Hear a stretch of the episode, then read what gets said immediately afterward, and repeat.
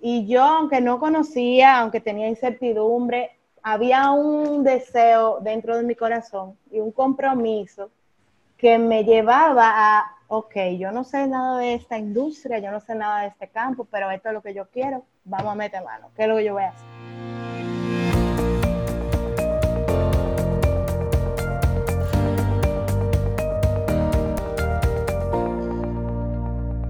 Aquí me encuentro con Belmary, una life coach localizada en Punta Cana, comprometida con añadir valor a su comunidad, a su país y al mundo.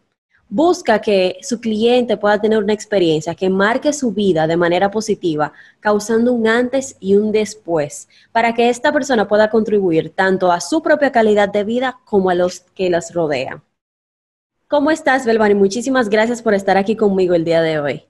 Hola, me encuentro súper, súper bien. Muchas gracias por la invitación. De verdad me siento halagada.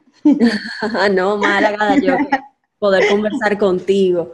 Cuéntame, ¿cómo comenzaste en este camino del, neurocoaching? ¿Qué te puso en, este, en este mundo? Bueno, mira, como te decía, es una historia un poquito larga, pero la voy a resumir un poco. A inicios del 2017, ya yo tenía cinco años en, la carrera que estaba estudiando en ese momento, que era diseño de interiores. Yo me sentía, o sea, yo pasé por un fuerte proceso emocional.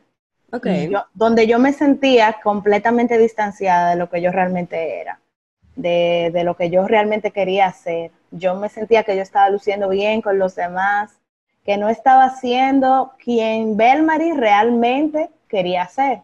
Y todo eso explotó en ese momento en específico, porque años antes, en el 2012, cuando yo eh, decidí entrar a la universidad, la razón por la cual yo me fui a la universidad no fueron las correctas, vamos a decirlo así, o con un propósito claro.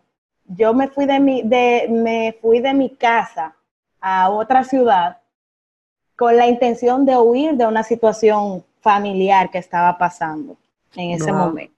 Todas las eh, razones equivocadas, entonces. Todas las razones equivocadas. O sea, yo pensé dos cosas. Primero, que tuviera que ver con arte, porque yo no me veía sentada detrás de un escritorio. Y segundo, y segundo, que fuera bien lejos de mi ciudad natal, que es Higüey, para yo poder entonces esta situación. Entonces, el tiempo fue pasando y cuando ya yo estaba a punto de entregar mi, tesis, pues entonces me di cuenta de que realmente yo me había dejado llevar de las circunstancias a mi alrededor. ¿Hubo algo en específico que te causara que te dieras cuenta? O sea, tal vez un comentario. ¿Cuál fue la situación? Fue como que o sea, la rutina. Yo estaba trabajando en una empresa de arquitectura en ese tiempo.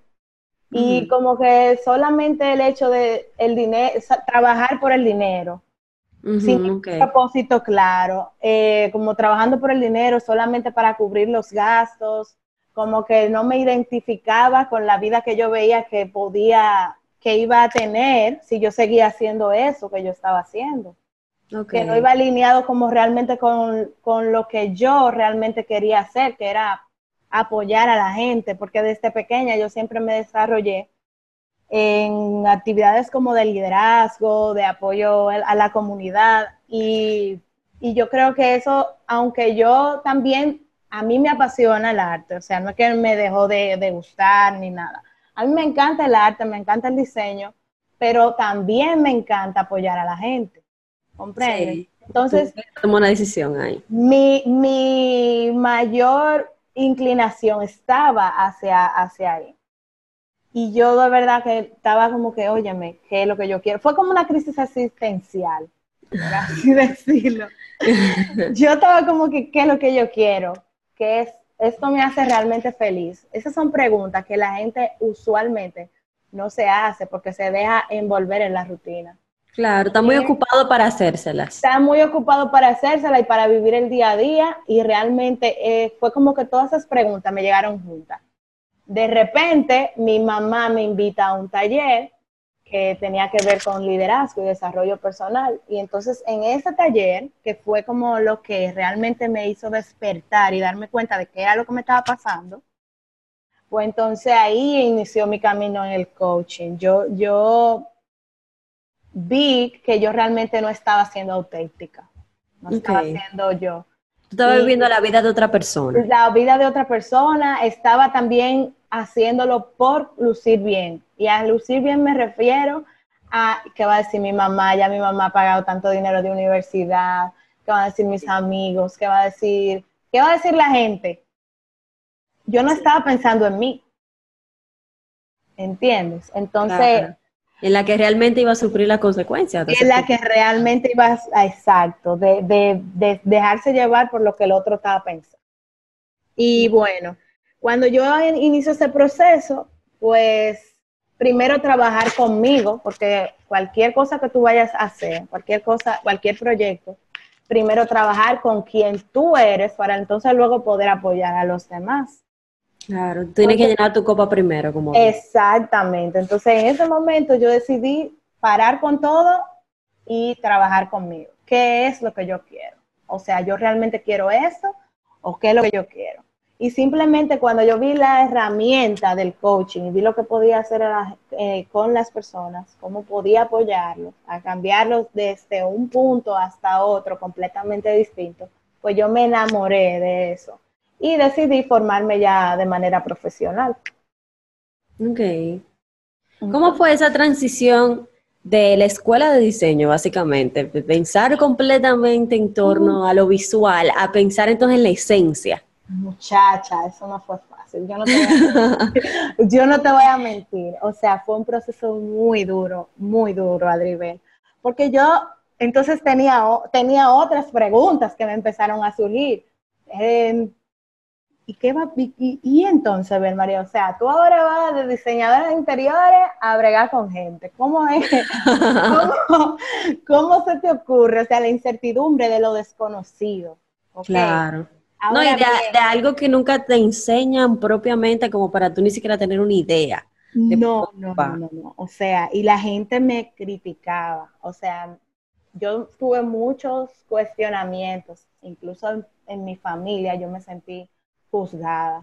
Me sentí como que me decían, pero tú estás loca, tú tienes que hacer lo que tú realmente estás haciendo. ¿Cómo tú vas a durar cinco años en la universidad para ahora soltar eso en banda y, ponerte de que a, coaching? La gente no paga, yo no voy a pagarle a nadie para que me diga qué hacer. esas, son de las cosas que me decían. Que todavía... de entrada tú estabas ya teniendo que aprender a manejar esa esa, vamos a decir que resistencia. Exacto, fue una resistencia. en principio de mi parte también yo, yo, me, yo dudé de si realmente eso era lo que yo quería. Me buscaba justificar también con la gente, como con la gente que me preguntaba, no, ¿por qué esto? ¿Por qué aquello? Realmente yo, y, y eso fue algo que yo aprendí, a, o sea, como a golpe. Yo no tengo que justificarme con nadie. Si yo quiero ser coach, eso es lo que yo quiero, punto. ¿Entiendes? Pero en ese momento fue muy difícil comprenderlo. O sea, fue muy fuerte. Entonces tú estás respirando ahora. Ahora bien, ahora bien, eh, lo importante es siempre hacer lo que realmente tiene sentido para ti y serte fiel a ti mismo. Y eso es lo que yo le digo a la gente. Lo que te apasiona, lo que tu corazón desea, lo que te haga feliz, aunque no te paguen, eso es realmente el propósito que tú tienes. Y yo, aunque no conocía, aunque tenía incertidumbre, había un deseo dentro de mi corazón y un compromiso que me llevaba a, ok, yo no sé nada de esta industria, yo no sé nada de este campo, pero esto es lo que yo quiero, vamos a meter mano, ¿qué es lo que yo voy a hacer? O sea, vamos a ver, tú te diste cuenta que era lo que tú querías propiamente, de que tú ibas a luchar todo lo que tú fuera necesario porque tú sentías como esa, algo dentro de ti, como un sentimiento cálido, como, como un empuje. Exactamente. A eso te refieres. O sea que yo puedo saber que yo quiero hacer algo de verdad subconscientemente por el empuje, porque no dejo de pensar en eso. O sea, ¿cuáles son las pautas que tal vez yo puedo utilizar para identificar si es una pasión del momento o si es algo que yo realmente quiero hacer? Sucede, Adribel, mira, dentro de lo que es el coaching, y yo más adelante te voy a contar un poco más de eso, eh, sostenemos que cada persona es el experto en su vida y que realmente cada uno de nosotros tiene las respuestas dentro de sí mismo. No es que yo como coach te voy, a decir o que nadie, me dijo, mira, Bel María, esto, este es tu camino. Es realmente que escucharte a ti misma, escucharte a ti mismo, parar de escuchar a los demás y hacerte la pregunta. Es fácil. Para mí, yo creo que la, clave está hacerte la pregunta, ¿qué tú quieres? ¿Qué tú quieres? Esa es la pregunta inicial. Claro, tener esa valentía de enfrentarte con... De enfrentarte, exactamente, de enfrentarte. Es qué tú quieres y verlo, o sea, verlo así, de manera clara. Porque es que a veces nos engañamos y decimos, no, esto sí me gusta, esto es lo que yo quiero, pero dentro de tu corazón no te está haciendo feliz. no, o, es una reacción que uno tiene en base de algo que uno ha visto mucho en las redes, o que todo el mundo que me rodea lo está haciendo, yo también lo voy a hacer. Exactamente. Y realmente hay, hay un momento en tu vida, en la vida de todo ser humano, que tarde o temprano tiene que sentarse y hacer esa pregunta, ¿qué es lo que yo quiero? Ahora está en cada persona si lo va a postergar o si lo va a enfrentar. Y la manera en que yo te puedo decir que una persona puede encontrar ese para qué, porque suena cliché, pero realmente es importante, porque que eso va a determinar todo, todo, todo en tu vida. Va a determinar tu resultado en tu empresa, tu resultado como en tu familia, tu resultado en cada área de tu vida. Y yo creo que lo principal, lo principal, lo principal es sentarse y tener ese encuentro contigo mismo y escucharte. Entonces, ¿cómo el coaching, cómo un proceso de coaching puede realmente impactar en mi vida? O sea, eh, sabemos ya que llegaste acá porque querías ayudar a la gente, pero propiamente, ¿cómo el coaching puede cambiar el mundo? Ok, bueno. El coaching es una herramienta muy, muy, muy poderosa. Y es un proceso donde el coach apoya al coachee al cliente a descubrir dónde está y hacia dónde desea moverse, obviamente en el contexto que la persona escoja. Y pues, ya hablándote del neurocoaching, que es realmente a lo que yo me especializo, el, el coaching en sí es lo que te dije anteriormente. El, la programación neurolingüística es la ciencia de la excelencia personal, la ciencia de la, la, excelencia de la comunicación. Por lo tanto, la combinación de las dos herramientas, pues puede causar un impacto considerable en tu vida. Y la manera en que el coaching puede apoyarnos es que te apoya a descubrir cuáles son esas creencias limitantes que te están impidiendo avanzar en tus proyectos o en cada área de tu vida, como ya te mencioné, descubrir cuál es tu capacidad mental y aprender a utilizarlas a tu favor. O sea, en definitiva te apoya a descubrir cuáles son tus tu programaciones mentales y cómo superarlas. Cómo superar aquellas que no, te están, que no te están permitiendo alcanzar la excelencia en tu vida. Entonces, el coaching realmente te apoya a ti a, descubrir qué es eso que tú quieres, cómo lo puedes lograr y hacerlo en un tiempo, en un menor tiempo. O sea, hay dos maneras en que la gente crece. La gente crece de manera accidental o por experiencia y de manera intencional. Y tú buscar la asesoría o el apoyo o contratar un coach o un especialista, un mentor en cualquier área, te facilita y te ahorra tiempo en el proceso.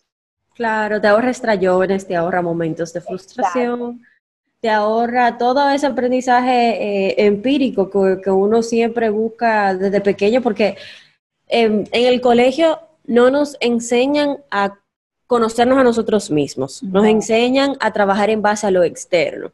Lamentablemente. Y exactamente eso te iba a decir ahora. Todo lo que tú hagas en tu vida tiene que ver con quién tú eres, con tu esencia. Todo tiene que ver con quién tú eres. Entonces, si tú tienes creencias limitantes, creencia con el dinero, creencia con, o sea, si tú crees que tú solamente te vas a ganar 10 mil pesos al mes, eso es lo que tú te vas a ganar. Tu cerebro no sabe lo que es verdad o lo que es mentira. no distingue entre la verdad y la realidad. O sea, que la información que tú le das a tu cabeza, lo que tú te crees, eso es lo que va a suceder, no importa lo que tú hagas. Tu cerebro va a buscar la manera de que solamente tú te ganes los 10 mil pesos. De igual manera, si tú crees que tú puedes cada mes aumentar, aumentar y aumentar tus ingresos, hablando en la parte financiera, o aumentar tu proyecto y crear algo nuevo y crear algo más grande, pues siempre va a suceder.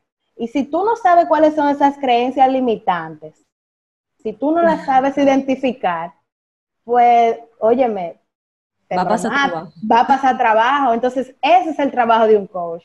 No es que yo te aconseje, no es que yo te digo qué hacer, es apoyarte a ti, acompañarte a que tú mismo descubras las respuestas de cómo y qué es lo que tú quieres hacer. Y definitivamente eso hace un cambio significativo en la vida de cualquier persona. No, no, y claro que sí, porque estamos trabajando ahora mismo eh, sin, la, sin el apoyo de un coach o sin detenernos a realmente conocernos. Estamos trabajando sobre supuestos y sobre creencias eh, que pueden ser verdad, pueden ser mentiras. Por ejemplo, si yo no sé cuáles son mis patrones de comportamiento o cómo yo reacciono a ciertas cosas, yo no puedo planificarme para actuar de la manera más ideal en una situación u otra situación. Entonces, lo que dices de que incluso lo que tienes en tu página web, de que puede no solamente impactar mi calidad de vida, sino de la, la que, de personas que me rodean, es muy real y es algo que hay que pensar en cómo yo conocerme a mí mismo, invertir ese tiempo, no solamente mejora mi vida, sino que también la de las demás personas, porque aprendo a interactuar con ellos de la manera más eficiente. Así es. Y como te decía, con lo de la programación neurolingüística, o sea, la excelencia en tu comunicación, tu comunicación contigo mismo y tu comunicación con los demás, como tú estás diciendo.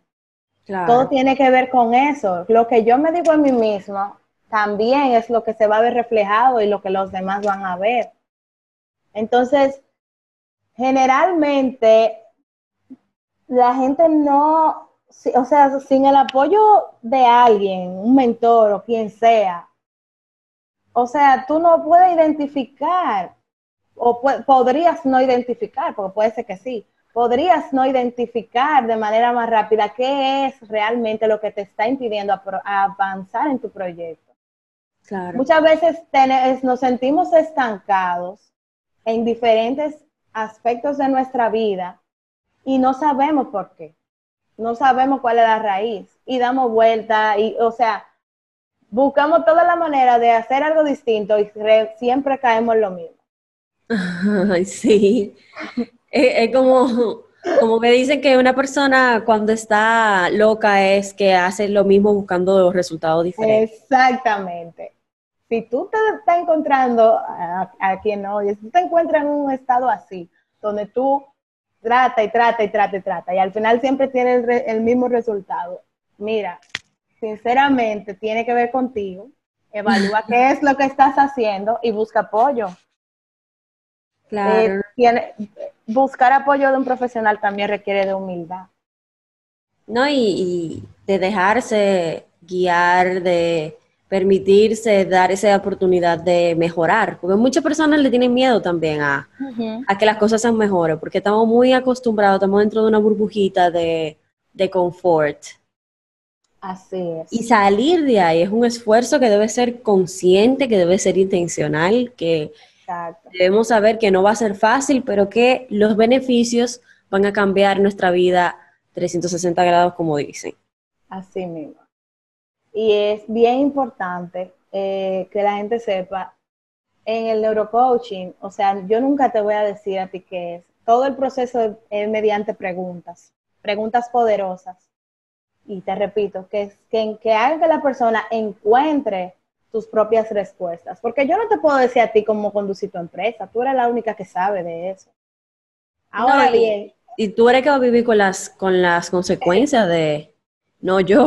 Exactamente. O sea, eres tú que sabes la respuesta. Ahora lo que pasa es que tú no te has hecho consciente de que están dentro de ti. Claro. Muchas veces necesitamos a alguien que, que nos señale, básicamente. Mira, tal vez si no vamos por aquí, ¿Qué tú piensas de esto? Eso que tú me acabas de decir. Y si lo juntamos con tal cosa, que conecte los puntos, básicamente. Sí. Y, por ejemplo, en una sesión de coaching, eh, la principal pregunta, ¿qué tú quieres? Ah, no, yo quiero poner un puesto de comida. Ok. ¿Eso es lo que tú realmente quieres hacer? No, mira, yo realmente pienso que voy a hacer mejor un salón, porque el puesto de comida no tengo el dinero. Y mediante preguntas tú vas a ir descubriendo. El, proceso de coaching, hacer la pregunta correcta en el momento correcto. Eso es todo. Perfecto, ¿no? excelente. Definitivamente un tema muy interesante. Cuéntame un poco de cuál es tu hack de productividad primordial. O sea, ¿qué es lo que tú no puedes dejar de hacer para ser productiva? Mm, en ese aspecto, un libro que me apoyó muchísimo que se llama Los siete hábitos de la gente altamente efectiva. No sé si lo has leído. Y realmente eh, lo que me apoya a mí bastante para organizar mis tareas y definir todo lo que debo de hacer en orden de prioridad es un cuadrante que dice Stephen Covey en el libro, que es el cuadrante para la administración del tiempo. ¿Cómo es este cuadrante? Él lo divide en cuatro áreas. Eh, las tareas urgentes, pero no importantes. Las tareas que no son urgentes, perdón, las tareas urgentes, importantes. Las tareas urgentes, no importantes. Las tareas no urgentes, pero importantes. Y las no urgentes, no importantes. Y lo voy a explicar. Yo divido mis tareas en, en la primera categoría, la que es urgente, importante, es eso que tú tienes que hacer ya. Que tienes que hacer inmediatamente porque si no lo haces, pues entonces puede ah, eh, crear un impacto negativo en tu proyecto. Entonces, eh, podría ser una reunión importante con un cliente potencial, que tú sabes que si no tienes esa reunión, puede ser que lo pierdas. O cualquier, enviar un proyecto que tiene que ser en tal fecha y llegó la fecha y ese momento tú no tenías el proyecto listo, la macate, tiene que hacerlo, o, sea, buscar la manera de tenerlo para poder hacer, es una tarea urgente e importante.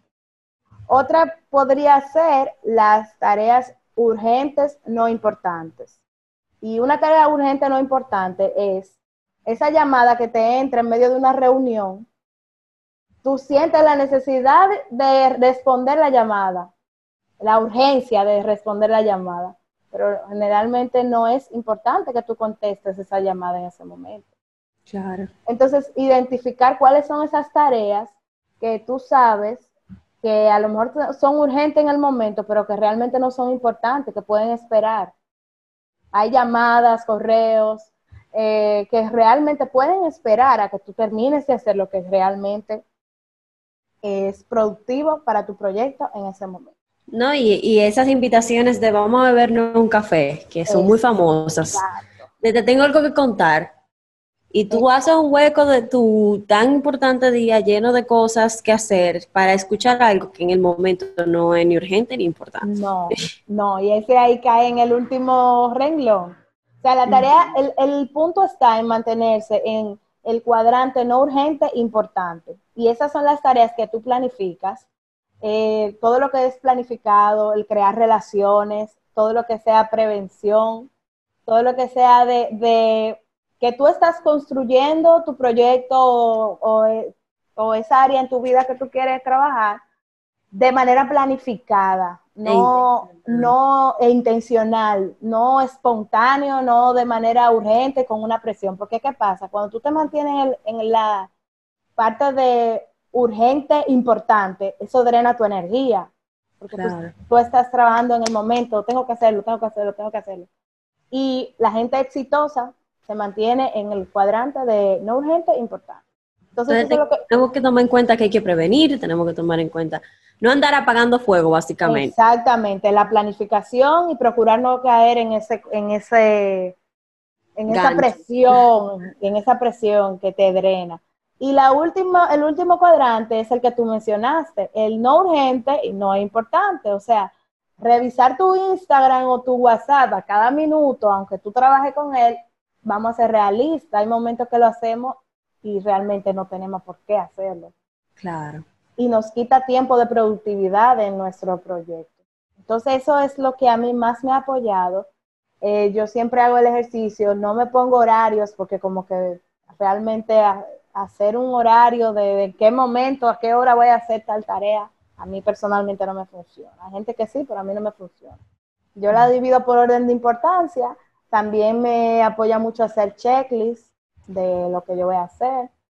Y otra cosa que también me apoya es, ya que yo tengo la meta, eh, lo que quiero lograr en orden de importancia, pasarlo por el método SMART, que es ver si esa meta o ese propósito que yo, o ese propósito que tengo es específico, medible, alcanzable, relevante y en tiempo. Okay. es, como un filtro. Pasarlo por el fuego, a ver si de verdad Exactamente. la meta es, la meta que deberíamos estar planteando.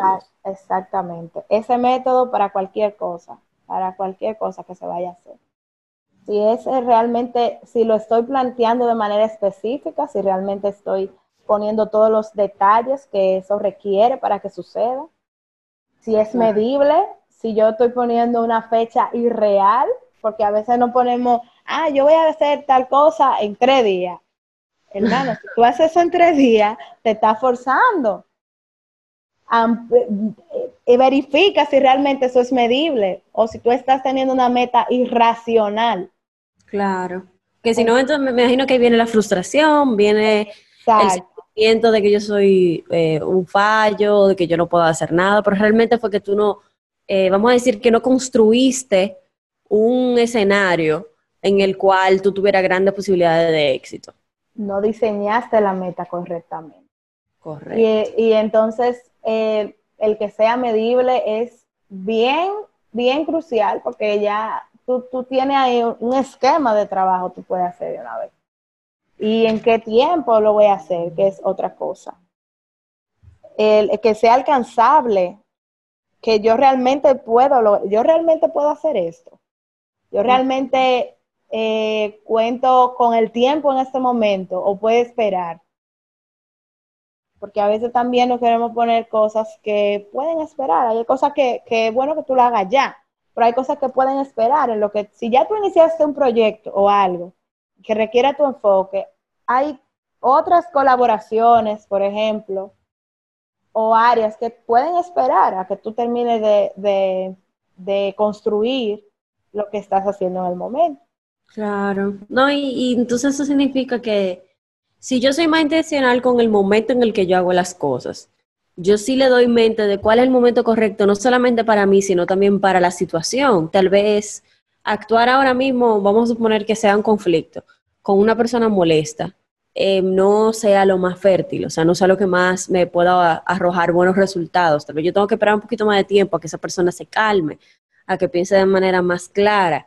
Entonces, lo que dices de pasar esa meta por el fuego, no solamente nos ayuda a diseñar mejores metas, sino también nos ayuda a, identificar los momentos en que vamos a ejecutar. Exactamente. Exactamente. Y el otro aspecto de que sea relevante, o sea, de que realmente tú lo quieres hacer, de que realmente tú vas a estar dispuesto a pagar los precios que te tengan que pagar para tú lograr esa meta. Si yo me hubiese hecho este método al inicio de mi carrera o en el momento que yo estaba en mi crisis existencial, me hubiese evitado muchos tragos amargos. Claro. Porque me iba a dar cuenta de que yo no estaba dispuesta a pagar esos precios de despertarme tempranito y acotarme a las 5 de la mañana diseñando. No es, en todo lo que tú vayas a hacer, se paga un precio, o sea, yo pago precios en, en, en el coaching y me esfuerzo, pero hay, hay, una diferencia y es que yo estoy comprometida con que esto suceda. Con lo otro yo no estaba comprometida. Igual preguntarte si tú estás comprometido con que eso que tú dices que quieres realmente suceda. Lo otro era un sacrificio, esto es una inversión, es algo que no es tan pesado hacerlo porque realmente sabemos que estamos trabajando para lo que deseamos en el futuro. Exacto. Y bueno, eso, eh, también agendar todo, yo busco también eventos que tengan que ver con mi área eh, y filtrarlos, obviamente, para ver a cuáles ir, a cuáles no. Y a los que voy, pues entonces hacer networking, conocer gente nueva, interesarme por sus proyectos, primero que procurar que se interesen por los míos. Una vez tú te preocupas por el proyecto del otro o, te muestras interesado, obviamente esa persona te va a, a, ver con otros ojos. Y te va a ver con otros ojos.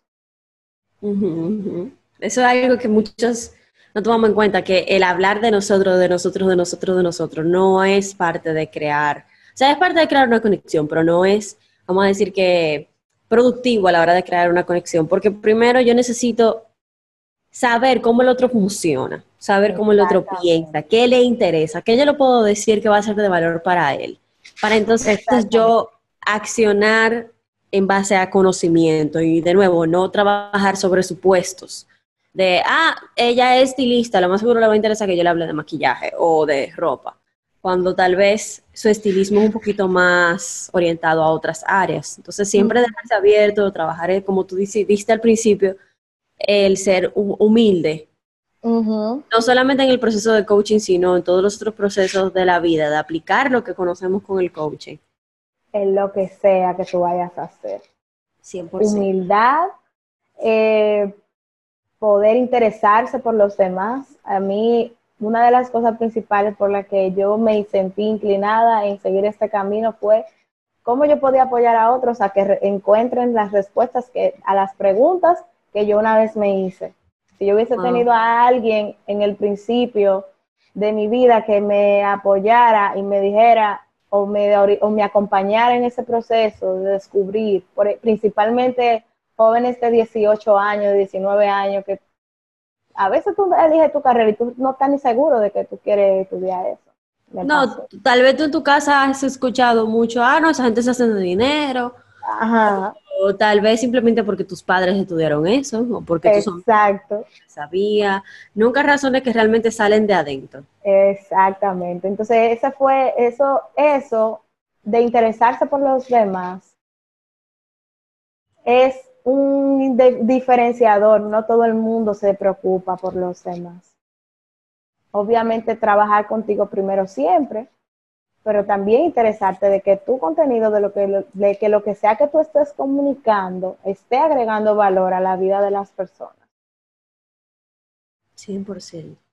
100%. Entonces, cuéntame un poquito también de cuáles herramientas en el día a día tú utilizas, eh, sea lápiz y papel, sea una herramienta digital, alguna aplicación, que no puede pasar un día sin que tú utilices. A mí me encanta, me encanta, me encanta eh, escribirlo. O sea, yo no, yo soy, yo no soy tan tan digital. Lo poquito más Yo soy, yo soy de la gente que le encanta visualizar y como que tener todo enfrente de mí y escribirlo y un dibujito y lo que sea. Eh, no puede faltar mi agenda. Yo tengo que visualizar mi agenda de ver, ok, este día lo tengo disponible, este no, no sé, la computadora como que no me siento como con, control, no sé, como de poder rayar, decir, mira, pasar la página. A mí me encanta mi agenda, me encanta también tener una libretita donde yo hago mi checklist de las tareas que voy a hacer en el día. De la parte, la parte digital, las aplicaciones que me encantan, eh, Canva, Asana y, y una aplicación que me ha apoyado mucho a crear hábitos que se llama Fabulous. No sé si la conoces. Pero Mira que no, que raro. Yo, yo que vivo siempre buscando aplicaciones, probando cosas nuevas, no la había escuchado. Esa es muy chula porque te, te va, por ejemplo, yo no bebía agua todos los días. Mm. Entonces, esto es un complemento, espíritu, alma y cuerpo. Yo no puedo eh, promocionar o decir algo que realmente no estoy haciendo. Así que yo procuro, estoy procurando cuidar mi salud también.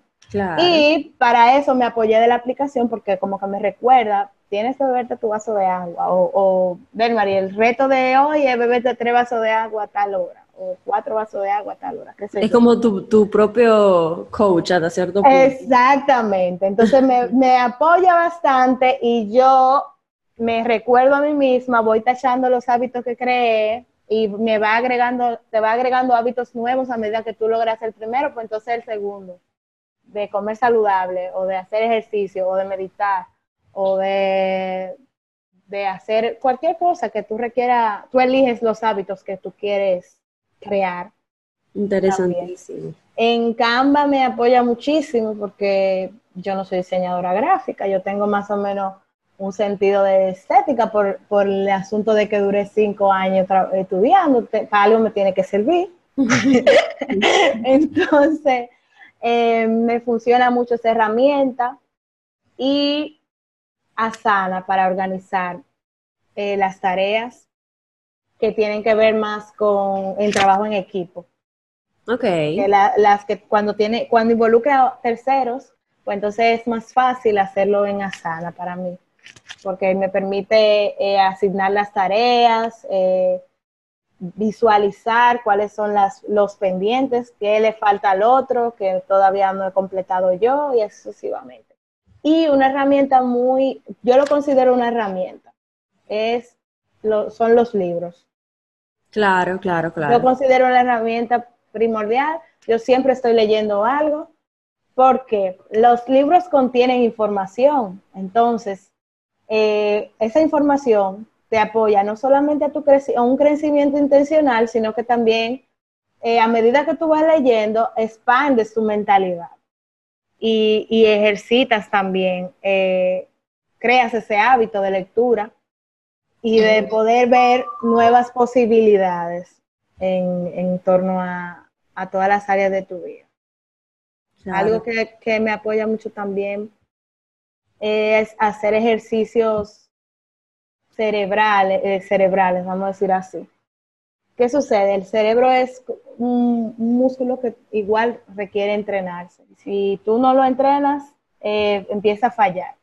Claro. Entonces es importante, es una herramienta que tenemos. Nuestro cerebro es una herramienta también. Nuestra capacidad de pensamiento. No sabemos a veces utilizarla, no, le, no la ejercitamos de la manera adecuada. Como mucha gente que se pregunta para qué matemáticas en el colegio cuando realmente están ejercitando parte de esa capacidad que... De análisis, exactamente, la parte de análisis.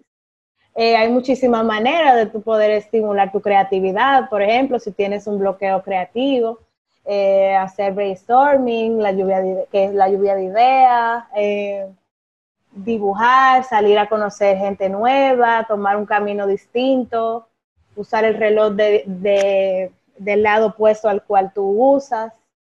En pocas eh, palabras, retar al cerebro a hacer las cosas diferentes de como él está acostumbrado a, hacer. Exactamente, a, a como está acostumbrado a hacerlo. ¿Por qué? porque eso estimula tu creatividad y ejercita ambos hemisferios de tu cerebro. Y eso para mí es una herramienta principal, porque generalmente siempre estamos creando contenido nuevo y eh, es importante hacerlo. Ok, no, excelente, pero un gran arsenal de herramientas que tienes tú. no, yo te la resumí porque son muchas. No, pero como dijimos al principio, tenemos que primero llenar nuestra copa y parte de llenar nuestra copa es eso, es trabajar en nosotros todos los días, crear hábitos nuevos, ejercitar nuestras capacidades, los regalos que ya tenemos eh, disponibles para nosotros eh, hacer todos los planes que tenemos, lograr nuestras metas. Nuestro cerebro tiene muchísimo poder, lo que pasa es que nosotros estamos, de nuevo, como dije al principio, tan enfocados en lo externo, tan enfocados en cómo me ven, en qué quiere la sociedad de mí, que no nos detenemos a ver qué yo tengo como recursos para trabajar yo, yo que vine de caja con eso. Y cómo potencializarlo, porque, o sea, lo que te decía al principio, tú identificas una creencia limitante, la cambias por una creencia potenciadora. Es decir, antes tú te decías que no puedes, y eso es una creencia limitante, y ahora te dices, sí, yo puedo. Te hace consciente de que te estás diciendo eso y empiezas a decirte yo puedo, yo soy capaz, yo lo voy a lograr, eh, y te empiezas a decir cosas positivas a ti mismo, en el momento que tú empiezas a hacer eso, estás estás eh, creando, creando en ti esa, esa capacidad de aprovechar tus capacidades mentales. Tu cerebro va a buscar la manera de que eso que tú dices que es posible, se de cumpla. posible. Entiendo. Entonces, esa capaz, esa habilidades mentales, mucha gente no la conoce.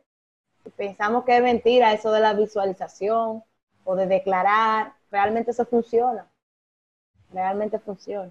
Lo que ha sido el secreto de unos pocos, ya se está comercializando un poquito más, dándole la oportunidad a todos de explotar esas posibilidades. Así es.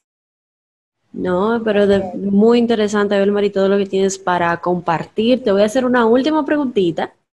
Y es, ¿cuál es el consejo que le darías al tú de ya hace cinco años, por ejemplo? Si tú mm. tuvieras a esa Belmari delante de ti, ¿qué tú le dices? Tienes cinco minutos para darle un consejo, ¿qué le dirías? Yo le diría que confíe en ella, que siga su corazón.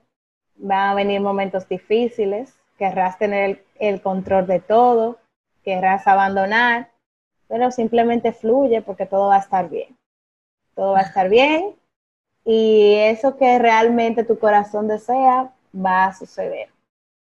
Va a suceder y, verás que te hará feliz. Que al final eso que parecía ser difícil, pues realmente es bien fácil. De eso se trata la vida, de ir superando obstáculos, de ir aprendiendo, de ir mejorando. Sí. 100%. A mí yo del pasado yo le diría eso, le diría que confíe principalmente, porque yo identifiqué, eso fue lo principal, la principal creencia limitante que yo identifiqué en mí, que yo no creía en mí misma y tuve que trabajarlo. Ajá, no, no creía en mi propio potencial. Y eso, eso es, el, el que la Belmari del pasado te hubiese dado ese consejo, lo hubiese recibido y eso significado muchísimo. Te hubiera saltado muchísimo, como dijiste anteriormente, tragos amargos.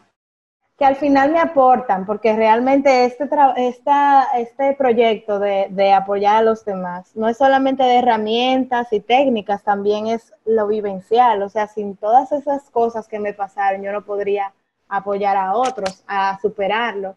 Sin, em, sin embargo, hubiese sido más llevadero el proceso, porque ya iba a tener el... Ahora yo sé, por ejemplo, que van a venir momentos difíciles, que yo voy a, requerir una fuerza emocional, mental, para poder enfrentarlos. Pero en ese momento yo no tenía idea de que todo eso existía. Y si no, y esos momentos te llevaron a buscar las herramientas que ahora, que ahora tienes. Exactamente. Entonces, en este momento, de ahora en adelante, aunque las cosas vienen, aunque los retos vienen, aunque cada vez son más grandes, eh, y que siempre estamos conquistando algo más grande, pues es diferente porque ahora yo soy consciente de que todo lo que yo vaya a crear depende de mí. 100%. 100%. Que tú tienes el poder de de modificar la forma, no solamente en la que piensas, sino la forma en la que tú eh, absorbes, eh, procesas lo que te está pasando. Y, de cómo los las relaciones con los demás también, O sea, es que yo te digo, yo te estoy resumiendo la historia, pero yo tuve situaciones, por ejemplo, con mi papá, en la que yo duré tres años sin hablarle, por las mismas situaciones eh, familiares yo duraba, yo duré muchísimo tiempo sin hablar. Y todo era porque yo le echaba la culpa a él y la responsabilidad de todo lo que había pasado. Y cuando yo descubrí yo era responsable de mi comunicación, que yo soy la responsable de mis actos, de mi entorno, de mis proyectos, todo eso empezó a cambiar, porque, y la relación con mi papá hoy en día es excelente, o sea, yo veo a mi papá casi diario, pero siempre tiene que ver con quién tú estás siendo y cómo tú eh, asumes la responsabilidad que te pasa. Claro. De atribuirte a ti mismo tus éxitos y tus fallos. Exacto. No, no, no, si va a ser, depende de ti, no depende de nadie más. Claro. Depende de ti, eh, no depende de terceros, eh, no depende de nadie más que de ti básicamente eso. No es por qué me está pasando esto a mí, sino... ¿Para qué? ¿Para qué? Correcto. Que, no, que el universo tiene un pique contigo ni nada de eso. No, y muchas, muchas situaciones son provocadas o resultados de, de resultado de nuestras decisiones. De acciones que hemos eh, hecho anteriormente. En el neurocoaching hay algo que yo siempre digo y es el fracaso no existe, simplemente existen resultados. El resultado de tu decisión. Y el, eso que tú piensas que pudo haber sido un fracaso realmente puede ser el puente que te da a eso que tú quieres lograr. El puente que te hacía falta. Así es. Para empujarte a Así es. No, te agradezco muchísimo, Belmary, estos minutos. Te agradezco que, este, que hayas compartido con nosotros todo tu conocimiento, tu historia. De verdad que eres digna de admirar el haber tomado esa decisión de, no voy a decir echar a la basura porque no es verdad, pero sí dejar a un lado un poco lo que ya era tu carrera, entre comillas, y lanzarte por lo que realmente era tu llamado, por lo que realmente te estaba, eh, lo que no era un sacrificio, requiere de muchísima valentía, de muchísima fuerza. Y es algo que podemos aprender de ti. Gracias. No, y por ejemplo, en cuanto a eso del diseño, a mí me encanta, yo sigo haciendo eh, muchas cosas que tienen que ver con eso. Y por ejemplo, lo que voy a hacer es aprovechar esos conocimientos y adaptarlos a lo que estoy haciendo ahora, fusionarlos y voy a crear incluso un, taller que, para apoyar a, los creativos a cómo descubrir o cómo estimular la creatividad y, el bloqueo creativo, cómo enfrentarlo, por ejemplo. O sea, al final todo es parte de un todo sí, Todo, y, no, y todo se beneficia de esto que estamos hablando, de estas herramientas. Tocan cada una de las eh, disciplinas que existen en el mundo. No importa si tú eres pintor, si tú eres doctor, si tú eres abogado. Tienes que trabajar con gente, te encuentras contigo mismo y creencias limitantes, encuentras resistencia eh, cuando quieres implementar cosas nuevas. O sea que estas herramientas ayudan a cada uno de los diferentes oficios que existen. Así es. Esa es la belleza de, del coach. A mí personalmente tengo un interés muy fuerte eh, en el coaching y me apasiona muchísimo el ver cómo nosotros tenemos el poder y cómo nadie nunca nos lo enseña. Exactamente. Pasamos 12 años de colegio y no, no, no nos mencionan, mira, eh, siéntate a conocer tu personalidad o siéntate a conocer cuáles son tus patrones de comportamiento, cómo tú reaccionas cuando tú estás bajo estrés, cómo tú reaccionas cuando tú estás Exactamente. Yo tengo mis pensamientos muy reservados con eso del, del, colegio, que no voy a entrar en ese detalle, pero mira, la verdad es que eso sería un, un, aporte bastante significativo. Si desde el colegio te dicen las la reales materias que importan, inteligencia financiera, por ejemplo. Emocional, eh, relaciones con, eh, interpersonales con las demás personas, o sea. Claro. son muchos factores, meditación o, o cómo conectar con tu ser, independientemente del, de la religión que la persona profesa. Sí, porque nada de esto tiene que ver con, con religión propiamente. Estamos hablando de un encuentro contigo mismo. Exactamente, estamos hablando de algo muy, muy personal, sí, pero que no está atado a ningún tipo de eh, estructura de ninguna doctrina ni, nada de eso. Exactamente. Y cuéntame, Belmari, ¿cómo, dónde podemos encontrarte? ¿Cómo, pues, ¿Qué servicios ofreces? ¿Cómo puedo contactar contigo? Ok, eh, me pueden encontrar por ahora en Instagram, eh, estoy creando mi plataforma de YouTube y, de, y la página web también pretendo hacerla pronto, pero por lo tanto en Instagram, como Belmarie Abreu, Neurocoach. Y pues los servicios que yo ofrezco, está el coaching uno a uno, que es el coaching personalizado, el coaching grupal, donde ahí ya se estudia un, un tema en específico podría ser así. Eh, también grupos de mastermind, que es, escogemos un libro generalmente y lo discutimos entre todos y nos enriquecemos mutuamente de los conocimientos o de los aportes que cada uno tiene.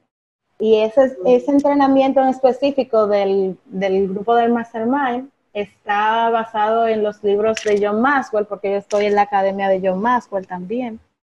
Entonces yo utilizo para ese entrenamiento los seis de los libros de John Maxwell, porque él tiene muchísimos. Eh, y además de, del grupo de Mastermind, hay un servicio que se llama Almuerza y Aprende, que también es de John Maxwell Team, que es una charla o taller que se le ofrece a las empresas, eh, equipos de trabajo, cómo trabajar en equipo, eh, productividad, liderazgo, cómo descubrir el potencial que tienes y cómo aplicarlo en tu empresa o en tu, o en tu vida personal. Súper valioso. Además de eso, pues, en lo que es el coaching grupal, diseño talleres.